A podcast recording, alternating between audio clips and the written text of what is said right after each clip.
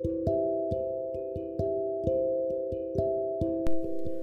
んにちは。ハンドメイド作家のマリーです。このチャンネルはハンドメイド販売でまずは3万円を楽しく売り上げるというコンセプトでノウハウを発信していくチャンネルです。聞くだけですぐに実践できるようなノウハウをメインにお話ししていこうと思っているので通勤中や作業中家事をしながら聞き流してもらえたらと思います。簡単に自己紹介をします。私は週1日数時間の短いハンドメイド作業で毎月平均3万以上の売り上げを約5年間継続しているハンドメイド作家兼専業主婦です。元マーケターと営業マンとしての観点からハンドメイド販売の個人コンサルティングや販売ページ代行作成もしています。えー、本日はよろしくお願いいたします。えー、今日はですね、えー、自分が作りたいもの VS、えー、世間の需要ということで、え、物騒なねタイトルになってるんですけど、あの世間のね流行りとかね需要とかと自分が、え、欲しくて自分が作りたいものを作る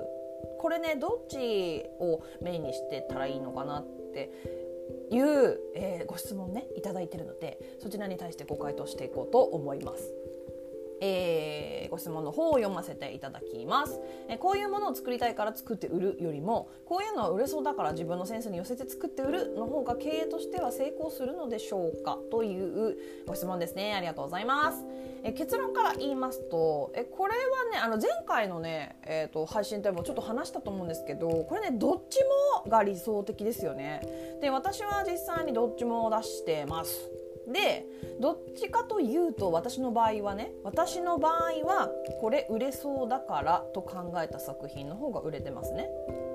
でもその考え方考え方としてはその流行りとかじゃなくて私の場合は流行りとかじゃなくてこういうライフスタイルの人にはこれがあったらきっと楽しいなっていうものを作ってますね。うん、だ需要ですよね需要。でそうだな。売上のね7割67割ぐらいはそういうふうに考えて作ったものの方が売れてるんですがでもこれってねあの作風によるんですよ。私の場合はなんですよ。だからね一概にそのそっちの方がいいっていうことじゃなくてでもねあまりにもこう何て言うのかな。自分がいいと思って自分が欲しいと思って作ってる作品をずっと出してきてね。あの何ヶ月も何年もあまりにも売れないっていうことが続くようであればやっぱりそのそういうふうに需要から新作を考えるっていう必要もあるかなと思いますよねやっぱりね。であのその作家さんの個性をねやっぱその売れそうなものに乗せて売るっていうか本当にそう質問者様の言ってる通りですよねあの作家のセンスに寄せて売れそうなものを売る作るっていうあの大きいね企業とか見てもそうですよね大体。なんていうのかな売れそうなものと結構コアなもの両方売ってるパターンが多いと思うんですよどんな企業でも。あのライトユーザー向けとコアユーザー向けっていうかね。あのそうだな、えー、オタク界で言えば オタク界で言えばライトユーザー向けのアクスタとコアユーザー向けのもうなんか高級家電とかね。あのなんかキャラクターのいや知らないけどそんなのあるかは知らないけど最近ね私の推し作品はねあのそうこれ言って言っていいのかな？言っちゃうけどあの40万ぐらいの、ね、ギターを出してましたねコラボで、うん、それはもう完全にコアユーザー向けのものですよね。まあオタク界でちょっと例えるなって感じだと思うんですけど。でだからねこういうのもね大事ですよね。だからあのライトからそのライトから入ったけどコアになってくれるっていう可能性あるじゃないですか。最初アクスタばっか買ってたけどいやもうやっぱり私このコラボギター40万で買うわってね私ちょっと今さすがに40万のギターね買えないんですけど なんかそういう可能性ってあるじゃないですかやっぱり。ね。であの私のねそのさっきも言ったんですけどその私の場合もそのライトからコアになってくれるお客様はちょこちょこいらっしゃるんですよ。最初はその何て言うのかな需要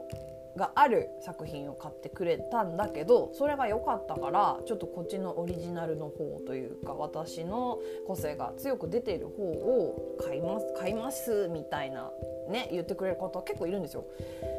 だからあの、だからねどっちもが理想的なんですよね。でもやっぱりその自分が好きなものを作りたいですよね。自分が欲しいと思うもの自分が好きなものを作りたいと思うのってあの楽しいですからねそっちの方が圧倒的に。だからあの半々にしなくていいですよね。5個 ,5 個に1個ぐらいとかでいいんじゃないかなと思いますよ、うん、あの世間に寄せていくニーズに寄せていく作品っていうのはね。でニーズのある作品ってあの結構普段の生活の中で思いつくことがね結構多いんですよ。だからねこう常にハンドメイド作家としてのアーティストとしてねあのちょっとかっこよく言ったんですけどアーティストとしての アンテナっていうのはやっぱり常に立てながら生活した方がいいですよね。うんやっぱりそのなんかこう本当何でもそうなんですけどふとした時にあこれ私のあれであのあれで作れるじゃん？とか結構あるのであとね旅先とかまあ、今行けないからあれなんですけど両先とかもね結構ねあこれいいじゃんみたいな。日本に今あんまないけど、まあ、日本に今あんまないけどって考えるとあの需要がマジでないってものもあるのでこれちょっと気をつけなきゃいけない。リサーチ必須なんですけど あの買い物中とかね普通に日本で買い物してる時とかもあこの商品私のデザインでああしてこうやってこうやって作れるじゃんとかね。あのすぐすごいこう思いつくことが私は多々あるのでだからあの常にねアンテナをこう張り巡らしてあの立てながらいろんなことをするのも大事ですよね。本当いろんなこともう、まあ、今今旅行行けないけどねあの旅とかもう本当散歩とかでもいいですよね散歩中とかね結構無になれるのでパーってこう降りてくることとか 結構あるのでおすすめです。では、えー、まとめます、え、どっちも作りましょうえー、ライトユーザー向けからコアユーザー向けまでねあの最初ライトユーザーでもあの後々ねああもうこの人のこのデザインが本当に好きだからもうこっちも買っちゃおうみたいになる可能性っていうのは本当に大いにありえあることなのであの手に取りやすい商品あの万人受けしやすい商品っていうのもやっぱりその定期的にそんなにそのなんだろう半分半分にしなしなきゃいけないとかじゃないんですけどあの定期的に、まあ、たまにね出すのもおすすめですよね。